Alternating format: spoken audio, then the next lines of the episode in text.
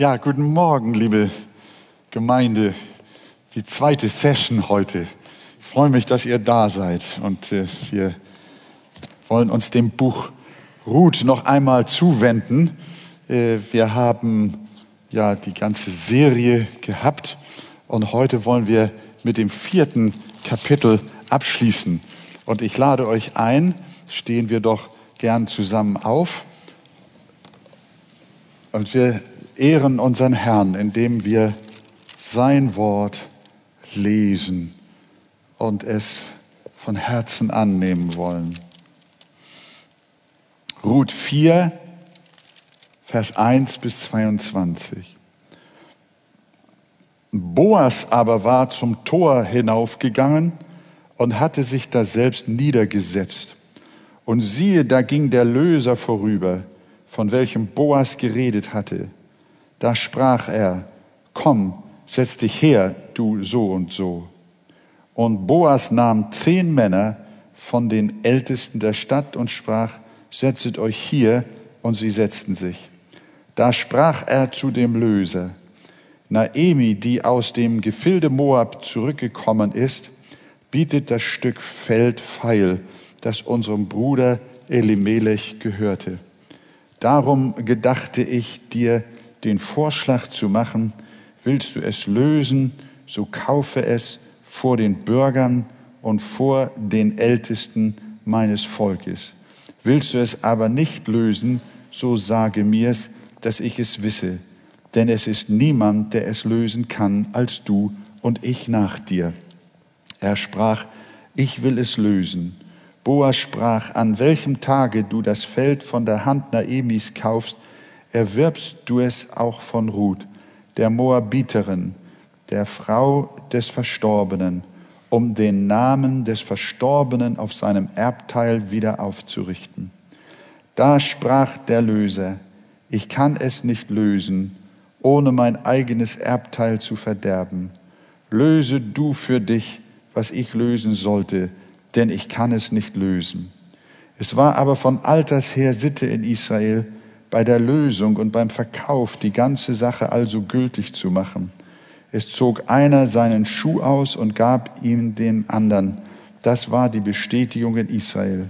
So sprach nun der Löser zu Boas, kauf du es für dich, und zog seinen Schuh aus. Da sprach Boas zu den Ältesten und zu allem Volk, ihr seid heute Zeugen dass ich von Naemis Hand alles erkauft habe, was Elimelech und alles, was Kilion und Machlon gehörte. Dazu nehme ich mir Ruth zum Weibe, die Moabiterin, Machlons Frau, um den Namen des Verstorbenen auf seinem Erbteil wieder aufzurichten, damit des Verstorbenen Name nicht verschwinde aus der Mitte seiner Brüder und aus dem Tor seines Ortes, dessen seid ihr heute Zeugen. Da sprach alles Volk, das im Tor stand, und die Ältesten, wir sind Zeugen. Der Herr mache die Frau, die in dein Haus kommt, wie Rahab und Lea, die beide das Haus Israel gebaut haben. Erwirb Vermögen in Ephrata und mache dir einen Namen in Bethlehem. Und dein Haus werde wie das Haus des Peres, den Tama dem Juda gebar, durch den Samen, den dir der Herr von dieser jungen Frau geben wird. Also nahm Boas die Ruth und sie ward seine Frau und er kam zu ihr. Der Herr aber verlieh ihr, dass sie empfing und einen Sohn gebar. Da sprachen die Frauen zu Naemi, gelobt sei der Herr, der dir zu dieser Zeit einen Löser nicht versagt hat. Sein Name werde gesandt in Israel der wird nun deine Seele erquicken und dich in deinem Alter versorgen, denn deine Schwiegertochter, die dich liebt, hat ihn geboren, sie, die dir mehr wert ist als sieben Söhne. Und Naemi nahm das Kind und legte es an ihren Busen und ward seine Wärterin. Und ihre Nachbarinnen gaben ihm einen Namen und sprachen, der Name ist ein, der Naemi ist ein Sohn geboren, und sie hießen ihn Obed, der ist der Vater Isais, des Vaters David. Und dies ist der Stammbaum des Peres. Peres zeugte Hezron, Hezron zeugte Ram, Ram zeugte Aminadab. Aminadab zeugte Nahasson, Nahasson zeugte Salmon, Salmon zeugte Boas, Boas zeugte Obed, Obed zeugte Isai, Isai zeugte David. Amen. Wir nehmen Platz miteinander. Ja, äh, hier steckt äh, wieder so viel drin, liebe Gemeinde, dass äh, so ein, eine klein, ein kleines 40 Minuten Predigt da nicht ausreicht. So wollen wir uns auf ein paar Punkte konzentrieren. Zunächst einmal erinnern wir uns, dass Ruth auf der Tenne heimlich zu Boas Füßen äh, sich gelegt hatte. Und äh, als äh, der sie dann entdeckte, hat, äh, sie, hat er sie gefragt, wer bist du? Und sie hat dann also mit großer äh, Zuversicht, ohne zu zögern, gesagt, ich bin Ruth, deine Magd, so breite deine Flügel über deine Magd, denn du bist ja der Löser. Das erinnert ihr euch, Kapitel 3, Vers 9. Das war quasi ihr Heiratsantrag. Äh, breite deine Flügel über deine Magd, denn du bist der Löser. Bitte äh, äh, werde mein Ehemann, mein, mein Helfer, äh, meine Zukunft. Und mit diesen Worten hat sie Boas gebeten, ihr Ehemann zu werden und auf diese Weise für sie und auch für Naemi eine feste Zuflucht zu sein. Und dann hat Boas ihr zu ihrer Freude sogleich eine zustimmende Antwort gegeben aber dann noch zu ihr gesagt, Kapitel 3, Vers 12, das haben wir letztes Mal nicht so betrachtet, aber das kommt jetzt hier ins Spiel. Äh, Boas war bereit, hat gesagt, ja Ruth, ich möchte alles tun, worum du mich bittest. Ich bin bereit, auch dein, dein Ehemann zu werden und meine äh, Flügel über dich und dein Leben auszubreiten. Aber äh, Ruth, langsam müssen wir es doch angehen lassen, denn da ist noch jemand anders, der Anspruch hat an dem Grundstück, an dem Familiengrundstück äh, und äh, das der Naemi gehört und auch an dich, der äh, Schwiegertochter. Und er hat ihr dann gesagt, es ist wahr, dass ich ein Löser bin, aber es ist noch ein anderer Löser da, der näher verwandt ist als ich. Also so wollte Boas noch klären, ob dieser nähere und zuerst zuständige Verwandte nicht die eheliche Schwagerpflicht für Ruth übernehmen will, wozu er eigentlich äh, als erstes äh, dran wäre.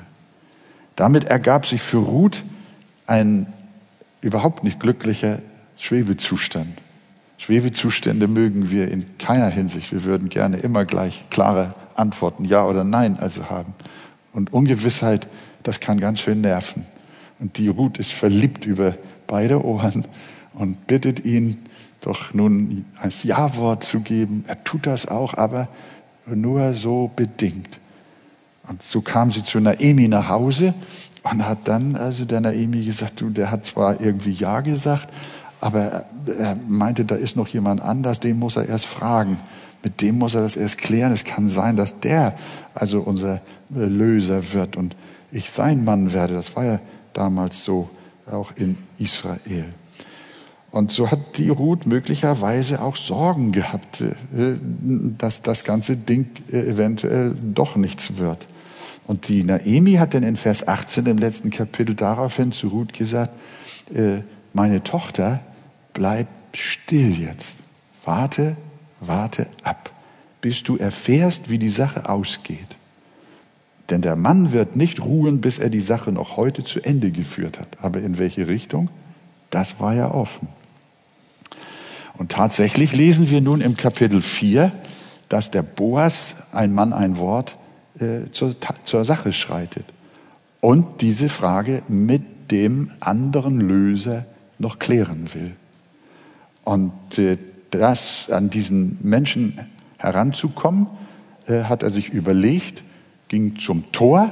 Da waren, sind ja morgens die Menschen aus dem Tor raus, äh, aufs Land, zur Arbeit. Da war viel Betrieb raus und rein.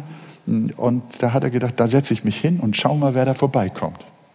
Und tatsächlich, da kommt doch auch der Löser vorbei. Mensch, das ist er doch. Und der Boas spricht ihn an und sagt, komm, setze dich her und nennt ihn du so und so. Weiß ich nicht, ob er nicht wusste, wie er heißt. Oder ob er irgendwie schon gleich sagen will, hier du, weißt du, du hast zwar noch ein Recht, aber eigentlich brauche ich dich nicht. Keine Ahnung. Komm, setze dich her, du so und so, Vers 1. Und dann hat der Boas aber auch noch Zeugen dazu genommen. Und zwar hat er noch zehn Männer aus dem Ältestenrat der Stadt geholt und äh, holen lassen. Und vor den Augen und Ohren dieser zehn äh, erörterte er die Angelegenheit. Er berichtete dem Kreis, dann waren auch noch Zeugen dazugekommen, wie das denn also ja so ist, was ist da los. Und Naemi, äh, die war ja aus Moab zurückgekommen, das äh, erklärt er. Und nun das Familiengrundstück, das ihr von Elimelech geblieben war, das muss sie jetzt verkaufen. Sie, das muss eingelöst werden. Sie braucht Geld, sonst kann sie nicht leben. Und die Ruth, äh, die soll auch dem, dem Hause erhalten bleiben. Und äh, ich äh, möchte sie gerne heiraten und als Löser eintreten. Aber ich habe festgestellt, dass du ja eigentlich der Erste bist, der Anrecht auf das Grundstück hat. Oh, als es ums Grundstück ging, hat der dann zu ihm gesagt, ja, das ist ein guter Deal, das machen wir, das wird meinem Gesamtvermögen noch aufwerten, ich kaufe das Grundstück. Aber dann hat der Boas ihm auch gesagt, dazu gehört die Frau. die gehört auch zu diesem Deal dazu. Und dann hat er sich überlegt, oh Moment mal, das gibt Kinder und das gibt Ärger mit meiner Familie und mit Verwandten und pipapo, was wird daraus werden? Und dann sagt er, äh, äh, ich kann es nicht für mich lösen, ohne mein eigenes Erbteil zu verderben. Löse du für dich, was ich lösen sollte, denn ich kann es nicht lösen. Er hatte Sorge, dass er sein Erbteil irgendwie verdirbt, dass da eine Wertminderung kommt oder Streit oder was auch immer. Und wir sehen also, die Frau wollte er nicht haben, das Grundstück alleine schon. Äh, äh, und als die Frau dazugehören sollte, dann hat er gesagt, nein, also ich will es nicht. Und das hat sich der Boas also bestätigen lassen von den zehn Ältesten, die dabei waren und vielen Zeugen, die dabei waren. Und in Vers 9 sagt er dann ja auch hm, ganz, ich denke, das muss er ganz kräftig gesagt haben, das sollte man ja da unter freiem Himmel gut verstehen. Ihr seid heute Zeugen dass ich aus der Hand Naemis alles erworben habe, was Elimelech und alles, was Kilion und Machlon gehörte. Dazu habe ich mir Ruth, die Moabiterin, die Frau Machlons, zur Ehefrau erworben, um den Namen des Verstorbenen auf seinem Erbteil wieder aufzurichten, damit der Name des Verstorbenen nicht verschwinde aus der Mitte seiner Brüder, aus dem Tor seines Ortes. Ihr seid heute Zeugen. Also er hat sich bekannt, äh, das Grundstück auszulösen und auch die Ruth zu nehmen, und zwar bleibend zu nehmen, dass der Name und die Familie weitergeführt wird von Generation zu Generation. Und die Antwort der zehn Ältesten kam und die ganze Menge stimmte ein. Wir sind Zeugen, der Herr mache die Frau, die in dein Haus kommt, wie Rahel und Lea, die beide das Haus Israel gebaut haben, werde mächtig in Ephrata und mache dir einen Namen in Bethlehem. Und damit zog Boas äh, zu Ruth und hat ihr dann die freudige Nachricht gebracht, Ruth, alles ist geklärt. Der Weg in eine Ehe mit dir, der ist frei. Wunderbar. So, jetzt können wir heiraten. Daraus, da bin ich hängen geblieben. Daraus können wir nämlich etwas ganz praktisch lernen. Zwei Dinge aus diesem Zusammenhang. Das erste ist die vorhergehende Klärung. Boas hätte am liebsten sofort uneingeschränkt Ja zu Ruth gesagt. Und ja, und Ruth hätte das auch am liebsten gehabt. Er liebte sie und das schon ab der ersten Begegnung. Ihr erinnert euch, sie kam auf das Feld Und der, der Boas, der sah das fremde Mädchen von ferne und sagt, was ist das für eine junge Frau da? Oh, sagte. Und dann, wisst ihr, rannte er hin zu ihr und Liebe auf den ersten Blick. Und dann hat er sie gleich verwöhnt, die, seine äh, kleine Ruth. Und so war die Liebe in seinem Herzen. Und Ruth wissen wir auch. Das Einfachste wäre nun gewesen, äh, sofort intern untereinander die Ehe miteinander auszumachen. Zu sagen, ja, wir lieben uns und äh, dann vollziehen wir auch gleich die Ehe. Aber wir sehen, Boas liebte Gottes Wort, denn auf dieser Grundlage handelte er.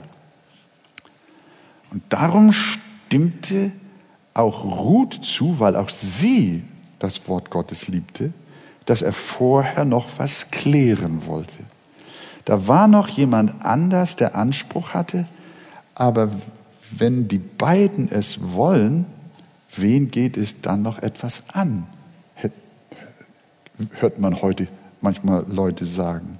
Wenn wir uns lieben, dann sind doch alle Voraussetzungen geklärt. Wenn die Liebe da ist, was kann dann noch im Wege stehen? Wen müssen wir da noch fragen? Die Eltern vielleicht? Na ja, gut, denen können wir das mitteilen. Die Familie? Naja, wer ist so ein Onkel und Tante und Oma und Opa? Oder gar noch den Pastor fragen? Oh nee, auch das noch. Kann denn Liebe Sünde sein? Was kann da verkehrt dran sein? Also, los, heiraten. Zack, zack. Nein, sagt Boas. Es gilt zu klären, ob die Lebensverhältnisse biblisch in Ordnung sind. Besteht noch eine Beziehung zu jemand anders? Gibt es Verpflichtungen? Liegt möglicherweise ein Ehebruch vor, eine frühere Scheidung, möglicherweise mit Kindern? Oder ist auf der einen oder anderen Seite eine Überschuldung vorhanden? Sind da Vorstrafen am Ende noch? Krankheiten? Genetischer Art vielleicht sogar? Ja, und gibt es Versprechungen, Gelübde, Eide anderen Menschen gegenüber, Verträge? Hals über Kopf bis über die Ohren verliebt in die Ehe zu springen, das ist vielen Menschen zum Verhängnis geworden. Bis hin zu Ehebetrügern. Das haben wir hier in unserer Gemeinde, in unserer langjährigen Geschichte auch schon gehabt. Da waren liebe Schwestern, die waren so verliebt in einen, der hier reinkam. Und die Schmetterlinge im Bauch, die haben alles bestimmt. Niemand konnte ihr raten. Niemand, niemand. Und dann haben sie geheiratet. Und hinterher stellte sich raus, es war ein Krimineller. Deshalb lass dich neben der Liebe auch durch die Vernunft leiten und vor allen Dingen durch Gottes Wort. Und wenn dich die Liebe durchdrehen lässt, so habe ich mir hier tatsächlich in mein Konzept geschrieben, wenn dich die Liebe durchdrehen lässt, dann schütte dir am besten einen Eimer kalten Wasser über den Kopf. Ehrlich, kühl dich ab. Das, da, da, da gehen die Gefühle buchstäblich baden dann. Und das ist gut so. Weißt du, es ist sich nur von, von den Gefühlen leiten lassen. Das ist, das ist eine Entscheidung, die jeder von uns in allen Lebensbereichen treffen muss. Aber ganz besonders auch in der Frage der Liebe und der Freundschaft, Verlobung und Ehe. Willst, soll, sollen, soll, sollen deine Gefühle, deine Leidenschaft äh, die Richtschnur sein für dein Handeln? Ist das das Gesetz, nach dem du gehst? Sind deine Gefühle dein Gesetz? Oder ist es das Wort Gottes? Und da gibt es immer große Konflikte, die dann, wenn man da jetzt nicht eine klare Haltung hat und sagt, nein, meine Gefühle sind gut, meine Liebe ist groß und ich, ich bin so verliebt, ich möchte ihn wirklich heiraten oder ich möchte sie heiraten. Aber ich möchte nicht mit dem Kopf durch die Wand und schon gar nicht mit dem Kopf gegen die Bibel. sondern ich möchte das alles geschehen lassen auf der Basis des Willens Gottes, der in der Heiligen Schrift verfasst ist. Und in dem Moment kühlst du ab. Und dann geht es dir wie Boas. Dann guckst du nach. Ist da noch etwas zu klären? Sind da noch offene Fragen? Und Boas hat sich dem wirklich gestellt. Prüfe zuerst, ob die Ordnungen Gottes bei seinen äh, Absichten eingehalten werden. Und wenn nicht, hätte er bei aller Liebe die Ruth nicht geheiratet. Das ist das, was ich sagen wollte. Boas prüfte zuerst, ob die Ordnungen Gottes äh, in seinem Vorhaben eingehalten werden. Und wenn nicht, der Boas war bereit, der Ruth zu sagen, es geht nicht. Diese Kraft müssen wir haben. Zweitens fällt uns auf, dass Boas, als alles nach biblischer Ordnung geklärt war, sein Eheversprechen auch in aller Öffentlichkeit also abgab. Das ist also auch ganz wichtig. Und zwar vor den Ältesten der Gemeinde. Das war die Stadtgemeinde, aber das war damals auch die Ältestenschaft. Denn in Israel, Israel war, hatte einen Gott und der Herr ist auch hier in dem ganzen Gelübde dabei und die Ältesten sagen, der Herr gebe dir das und das. Also das Ganze geschah im Kreise von gläubigen Menschen, die auch Autorität hatten in der Gemeinde Israel. Und äh, da hat der Boas sich auch drunter gestellt. Die Zeugen riefen, der Herr mache die Frau, die du in dein Haus nimmst, wie Rahel und Lea, die beide das Haus Israel gebaut haben. Natürlich, äh, die Form, wie dort die, das Eheversprechen äh, durchgeführt wurde und auch äh, das ist jetzt nicht zwingend auf uns zu übertragen. Wir leben in einer anderen Zeit neutestamentlicher Art. Es geht nicht um die Form, aber der Grundsatz, den wir hier sehen, der ist biblisch zeitlos. Nämlich, dass die Eheschließung öffentlich vor Zeugen und, wie Paulus es sagt, im Herrn, im Herrn geschieht. Das heißt, vor dem Angesicht Gottes wird geheiratet. Leider gibt es in unserer Zeit unter Christen die Tendenz, mehr oder weniger heimlich und spontan zum Standesamt zu gehen. Nur ein paar wenige Eingeweihte werden mitgenommen. Da besorgt man sich eine Heiratsurkunde und sofort startet man ins eheliche Leben mit allem, was dazugehört. Denn man sagt, wir sind ja beim Standesamt getraut worden. Und da kommt diese Frage jetzt, wann bist du getraut? Wo findet deine Trauung statt? Auf dem Standesamt oder vor der Öffentlichkeit deiner Gemeinde? Das ist so eine Frage. Ja, ab wann bin ich verheiratet? Wenn ich vom Standesamt komme oder wenn ich die Trauung in der Kirche hatte? Da gibt es sehr viel Verworrenheit. Liebe Pärchen, die der Meinung, auf dem Standesamt wird das alles erledigt, die kommen dann nach ein paar Monaten vollzogener Ehe, wenn das Wetter wieder schöner ist oder wenn die Pandemie vorbei ist und man wieder ausgiebig feiern kann, zum Pastor und fragen dann, Pastor, könnt ihr uns segnen? Sie sind schon Mann und Frau.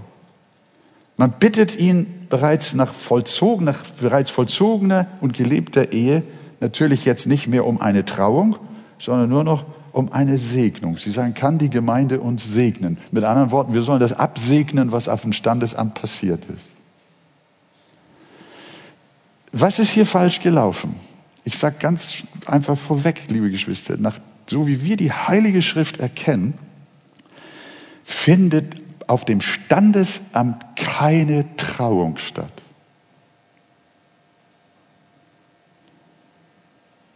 Sondern da gibt es lediglich ein amtliches Verfahren. Die Trauung findet vor dem Angesicht Gottes statt.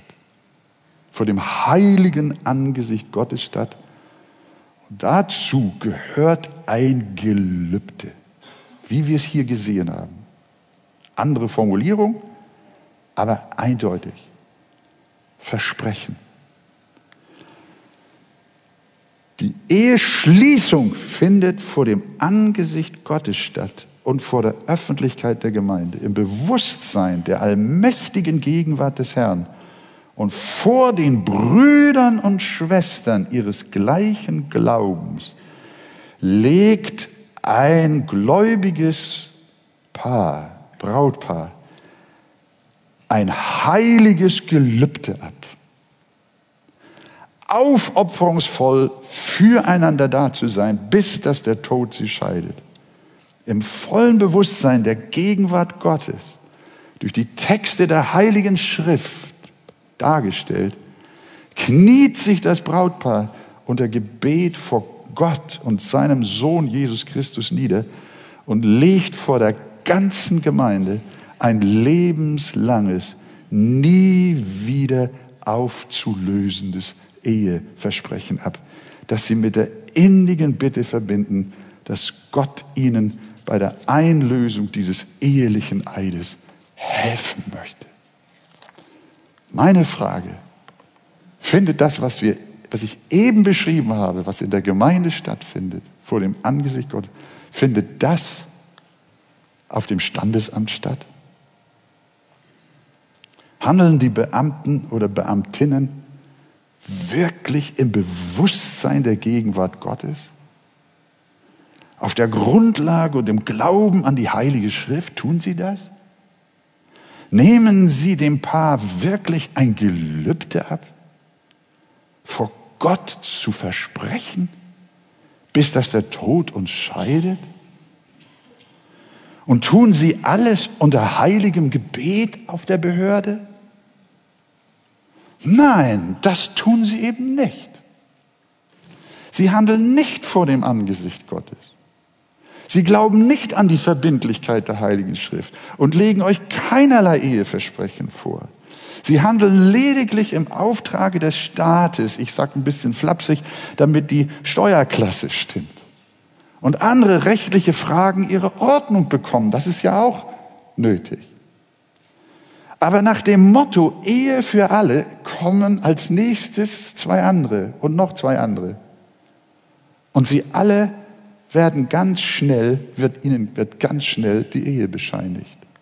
Das ist aus der, dem Blickwinkel der Heiligen Schrift, aus dem Blick erlöster und wiedergeborener Kinder Gottes keine Trauung. Das ist keine Trauung. Wir glauben, dass die Trauung, die wirkliche Eheschließung, nicht vor der Welt geschieht, sondern im Herrn vor unserem Gott, öffentlich vor der Gemeinde. Die Ehe gehört nicht dem Staat, sondern die Ehe gehört Gott.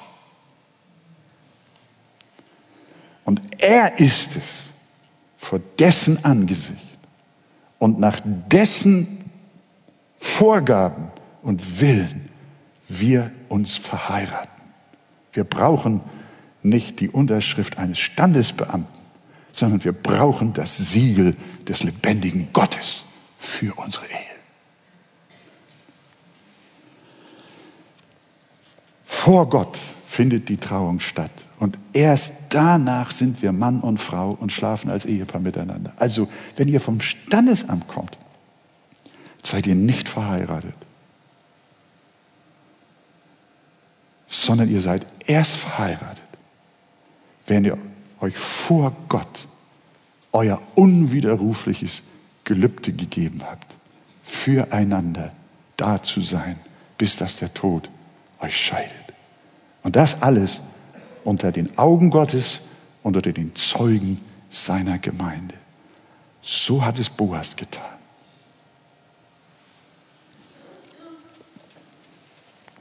Ich mal sag mal ganz praktisch, angemessen wäre es, ich wünschte mir das, wenn wir in unserem Land die Ordnung hätten wie beispielsweise in Kanada oder auch in den USA. Dort müssen die Paare nicht zu irgendeinem staatlichen Standesamt, sondern nach der Trauung in der Gemeinde gibt der Pastor lediglich eine schriftliche Nachricht mit Stempel und Unterschrift an die Behörde, sodass sie dort als verheiratet registriert werden. So ist das. Das ist so, so ist die Gewichtung. In der Gemeinde wird getraut und der Pastor oder die Gemeindeleitung gibt eine Nachricht an die Behörde und die weiß, aha, die sind verheiratet. Bei uns ist das nicht so, das hängt mit unserer staatskirchlichen, äh, mit unserer kirchlichen Tradition zusammen.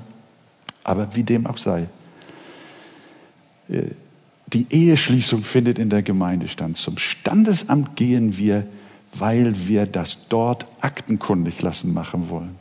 Dass wir die Brautpaare bitten, schon vor der Trauung zum Standesamt zu gehen, hängt damit zusammen, dass wir die Obrigkeit gern schon, die, die Obrigkeitsfragen gern schon geklärt haben möchten. Und daraus ergibt sich, dass der Termin auf dem Standesamt und die Trauung in der Gemeinde nur ganz wenige Tage äh, äh, äh, auseinanderliegen sollten, am besten am gleichen Tag.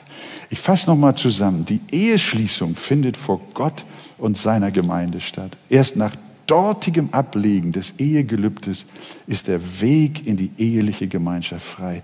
Du schließt einen Bund vor den Augen Gottes mit deinem Partner und mit Gott und vor der Gemeinde ist ein Ehebund. Und als Ehemann sollen wir Christus abbilden, der für seine Gemeinde sein Leben hingegeben hat und der den Bund mit seiner Gemeinde niemals brechen wird.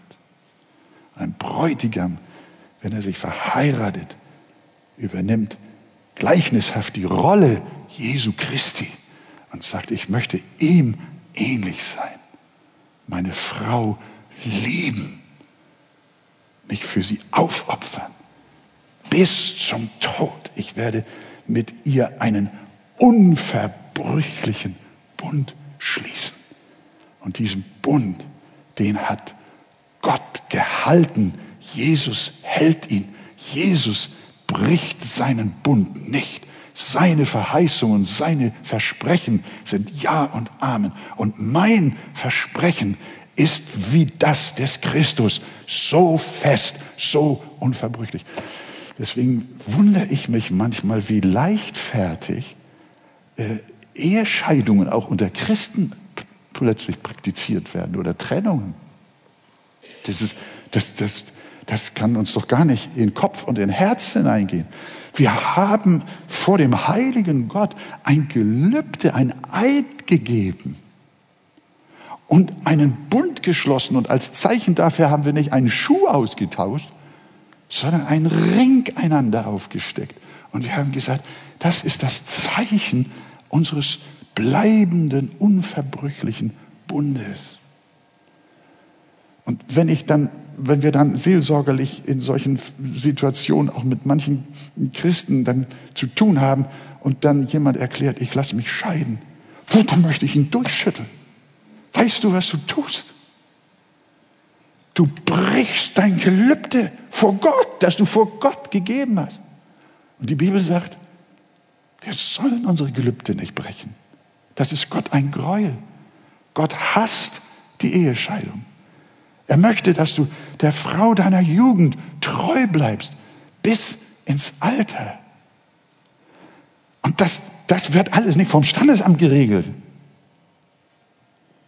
sondern das wird in der heiligen Gegenwart Gottes geregelt. Eine Ehe, ich sage am liebsten, das habe ich jetzt nicht mit unseren Pastoren hier abgestimmt und das ist auch jetzt nicht die Gesetz, äh, sondern äh, am liebsten wäre mir, dass eine Hochzeit im Gottesdienst stattfindet. Dass die ganze Gemeinde da ist. Deswegen sollten wir auch, wenn wir Hochzeiten bekannt geben, auch wenn wir die Brautpaare nicht kennen, wir sollten als Gotteskinder alle kommen und betend unterstützen, was da zwischen zwei Menschen jetzt passiert. Wir sehen, Boas gibt uns ein großes Vorbild. Er gab vor den Ältesten der Stadt, vor den Ältesten der Gemeinde und auch vor vielen Zeugen, vor dem Herrn, vor dem Zeugen seines Glaubens und vor Gott das heilige Versprechen ab, Ruth als seine Frau zu nehmen und ihr eine feste und bleibende Zukunft zu geben, von der auch nachfolgende Generationen noch profitieren sollten, wie wir sehen. Da wird ja dann nachher auch die, die Geschlechtslinie äh, Jesu aufgegriffen. Das ist eine hochinteressante Sache, denn Ruth wird als Heiden eine Vorfahren Christi. Und damit will ich dann auch diese Betrachtung des Buches Ruth abschließen. Wir lesen jetzt in Vers 13, so nahm Boas die Ruth und sie wurde seine Frau. Also so nach diesem äh, nach dieser Klärung und nach dieser festen, unwiderruflichen Zusage. So nahm Boas die Ruth und sie wurde seine Frau und er ging zu ihr ein. Der Herr aber gab ihr, dass sie schwanger wurde und einen Sohn gebar. Mit ihrem Ehemann, äh, dem Sohn der Naemi, hatte sie kein Kind. Wer wegen dieser, an der Kinderlosigkeit Schuld hatte, wissen, oder was heißt Schuld, äh, Ursache war, ob Ruth oder ihr, ihr, ihr Mann, das wissen wir nicht. Aber auf jeden Fall sagt die Bibel, in Moab hat sie keine Kinder bekommen. Aber jetzt heißt es, der Herr gab ihr, dass sie schwanger wurde und einen Sohn gebar. Dieses Wort, der Herr gab ihr, äh, da steckt das Wort Gabe drin. Und Kinder sind eine Gabe Gottes. Das sehen wir. Das äh, können wir nicht machen. Nein, nein, nein, nein, nein, nein. Wenn Gott keine Nachkommenschaft möchte, dann hat er etwas anderes mit dir im Sinn. Aber wenn er sie möchte, dann schenkt er sie dir. Und wir dürfen auch dafür beten. Der Herr ist es, der Kinder schenkt. Dem Herrn sei Dank dafür. Und die Menschen in ihrer Nachbarschaft, in Naemis Nachbarschaft, die haben dann am Ende gesagt, die Ruth, sie ist dir mehr wert als sieben Söhne. Um das deutlich zu machen, geben uns die letzten Verse des Buches Ruth einen Stammbaumausschnitt. Habt ihr ja noch in Erinnerung, wir haben es gelesen, wo das Ganze hineinführte. Und dies ist der Stammbaum des Peres. Peres zeugte Hezron, Hezron zeugte Ram, Ram zeugte Abinadab, Aminadab zeugte Nachschon, Nachschon zeugte Salmon, Salmon zeugte Boas, da haben wir es. Und Boas zeugte Obed. Und Obed zeugte Isai und Isai zeugte David. Wer von euch liebt Geschlechtsregister in der Bibel? Die habt ihr doch hoffentlich auswendig gelernt. Ja. Aber ich will euch sagen, verachtet sie nicht. Denn die sind vom Heiligen Geist auch in Gottes Wort geschrieben worden. Und wir sehen gleich, so hoffe ich, dass wir es alle mit Freuden erkennen, dass auch in der Darlegung solcher Generationslinien eine unglaubliche Botschaft liegt. Äh, durch wen zeugte Boas den Obed? Durch Ruth. Ruth musste nichts ahnend von weit her aus fremdem Land geholt werden, damit sie als Heiden nach Bethlehem kommt, auf ein Feld zum Ehrenlesen geht, dabei ohne es zu ahnen auf Boas Acker gerät, der sieht sie und liebt sie und heiratet sie und schenkt ihr einen Sohn namens Obed, den Großvater Davids, und zack, ist sie eine Vorfahren Jesu geworden. Muss man sich mal vorstellen. Da von da hinten, nicht in Israel zu Hause, keine Jüdin, kein Anteil an den Verheißungen Gottes, an den Gottesdiensten, an dem jüdischen Leben. Sie war keine Auserwählte in Israel. Sie war eine Fremde.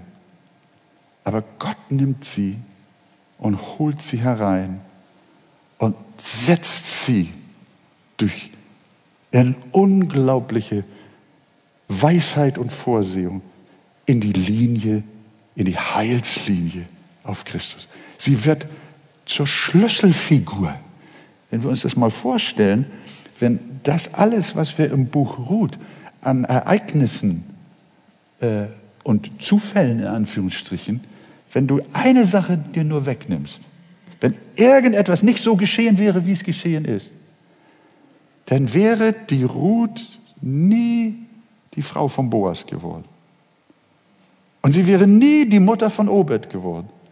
Und sie wäre nie, ja man könnte fast sagen, die Heilslinie Christi hätte so nicht zustande kommen können. Gott hat den Weg der Generation zu Christus hin genau geplant. Er sollte, ja Jesus, sollte aus den Juden kommen. Das ist wahr. Er sollte aus den Juden kommen. Und er ist auch aus den Juden gekommen. Und wir preisen ihn dafür. Wir danken ihm für das jüdische Volk. Aber Gott hat etwas, ein Zeichen schon in der Ahnenlinie Christi gesetzt, dass er wohl wahr aus den Juden kommt, aber diese Linie, da ist auch ganz anderes Blut, da ist Heidenblut drin. Da ist nicht nur jüdisches Blut drin. Da ist auch nicht nur die Ruth drin, sondern wir lesen im Stammbaum nach Matthäus 1. Könnt ihr euch erinnern? Das Matthäus-Evangelium, das beginnt ja mit einem Geschlechtsregister auf Jesus hin. Vers 2, ich lese mal so kurz wie möglich, so, so stramm wie möglich, aber wir bleiben mal ein bisschen stehen. Abraham zeugte den Isaak, Isaak zeugte den Jakob, Jakob zeugte den Judah, und seine Brüder. Judah zeugte den Peres und den Serach mit der Tama. Tama war zwar eine Jüdin, aber die hat dann Ding gedreht. Auch komisch. Die hat sich äh, als äh, Hure verkleidet und sich an den Judah rangeworfen, damit der äh, seine Lust an einem, an, ja, an einer Dirne austobt. Und dann ist was passiert. Aus dieser sündhaften Begegnung, da ist der Peres gekommen, der auch in der Linie zu Christus ist. Aus der Sünde geboren. Und dann lesen wir, Peres zeugte den Hezron, Hezron zeugte den Aram, Aram zeugte den Abinadab, Abinadab zeugte den Nachschon, Nachschon zeugte den Salmon, Salmon zeugte den Boas, Boas, hier unser Boas. Mit wem hat Salmon unseren Boas gezeugt? Wie? Rahab, Rahab. Und wer war denn Rahab, George? Rahab war eine Hure aus den Heiden, die war ja noch schlimmer als Ruth. Da auf den Mauern Jerichos hat sie ihr Geschäft gehabt. Die, diese, diese sündige Mauer da, dieses verkommene Jericho hat sie bedient. Und dann hat sie von Gott gehört, dem Gott der Juden. Und es gefiel dem Herrn, die Rahab zum Glauben zu bringen. Und jetzt, was macht Gott? Er macht diese ehemalige Hure aus den Heiden zur Mutter von unserem Boas. Ja, Christus kommt aus den Juden. Aber da sind auch Menschen eingepfropft schon im Alten Testament. Menschen von irgendwoher. Und der Boas, der zeugte den Obed mit der Ruth. Darüber haben wir lange genug gesprochen.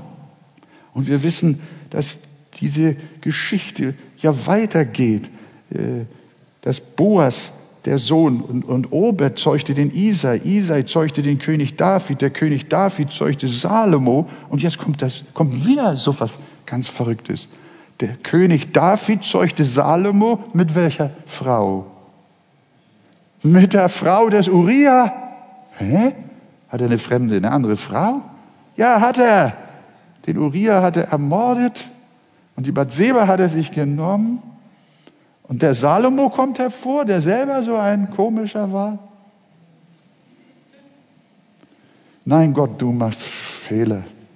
Wenn du dieser Welt einen König geben willst und einen Heiland und Retter, dann muss die Linie, die Generationenlinie, die zu dir hinführt, das müssen dann Heilige sein, das müssen Edle sein, das müssen Bedeutende sein, das müssen integre Persönlichkeiten sein, die müssen so rein sein wie du. Du musst aus einer reinen, adligen Linie kommen, Jesus. Aber Gott macht das nicht. Das, ich finde, wir, was ich euch erzähle, das wusstet ihr schon. Und trotzdem lädt uns das Ende des Buches Ruth ein, hier stehen zu bleiben und darüber nachzudenken, wie Gott schon im Alten Testament sich der Heiden angenommen hat und derer, die nicht dazugehören. Ich finde es so gewaltig. Und Paulus, der erfasst das in seinem Brief an die Korinther so zusammen und sagt, seht doch eure Berufung an, Brüder. Seht doch mal an, woher ihr gekommen seid und was Gott berufen hat. Da sind nicht viele Weise nach dem Fleisch, nicht viele Mächtige, nicht viele Vornehme, sondern das Törichte, das Schwache der Welt hat Gott erwählt. Und das Unedle der Welt und das Verachtete hat Gott erwählt. Und das, was nichts ist, damit er zunichte mache, was etwas ist, damit sich vor ihm kein Fleisch rühmt. Gott hat das gemacht, damit ganz klar ist, niemand hat Grund zum Stolz, ein Vorfahre Christi zu sein. Niemand hat ein Recht zum Hochmut, ein Christ zu sein. Niemand kann sich erheben, sondern wir alle sind begnadigt. Das ist der Grund, liebe Gemeinde, warum wir errettet wurden. Auch wir kamen aus Nichtigkeit und aus Schande. Wir kamen aus Sünde und Unreinheit und sind eigentlich eine Befleckung für Jesus. Unser Leben, unsere Herkunft, unsere Vergangenheit, unsere, unsere verkorkste Biografie, all der Mist, den wir zusammengebraut haben, ihr Lieben, den haben wir Christus gebracht und er ist so rein und heilig und wir kommen so, so voller Schande und Sünde, kommen wir zu ihm und er Wunder, oh Wunder, er nimmt uns. Er nimmt uns.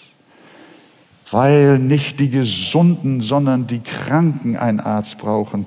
Darum gehören wir zu Jesus. Jesus kam, um Sünder selig zu machen. Er rief, er rief sie, er aß mit ihnen, er vergab ihnen, er schenkte ihnen ein neues Leben. Und das war schon im Alten Testament so. Bei Tama, bei Ruth, bei Rahel, bei Bathseba und bei David und auch dem Sünder Abraham, bei Noah und Lot. Könnt ihr euch an die Sünden erinnern?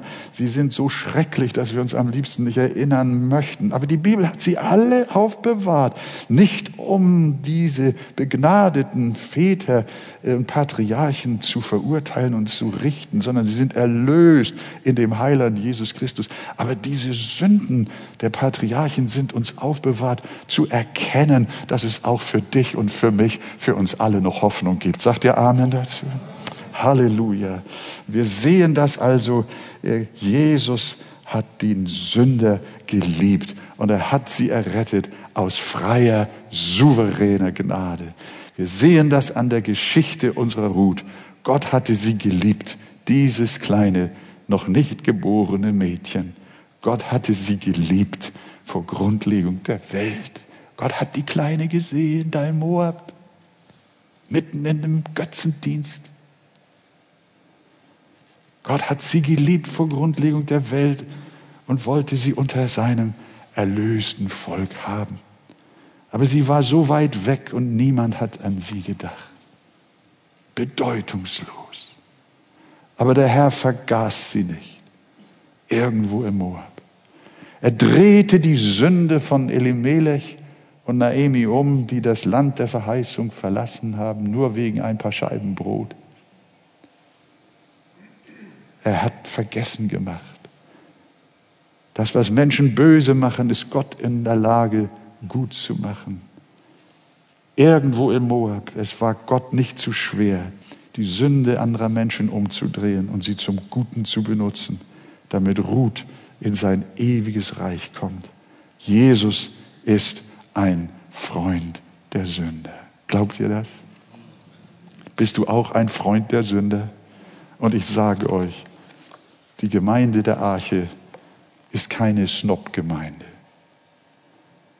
Wir sind keine vornehme Gemeinde.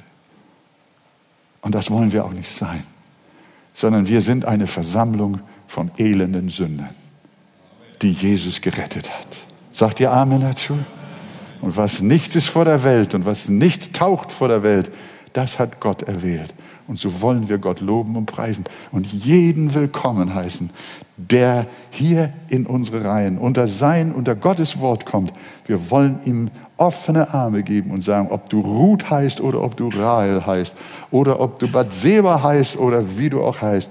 Egal, Mann oder Frau, welche Sünde wir haben, Jesus Christus lädt uns ein, schon im Alten Testament, wie viel mehr im Neuen Testament. Gelobt sei sein wunderbarer Name. Und wenn ihr wollt, sagen wir alle zum Buch Ruth miteinander. Amen.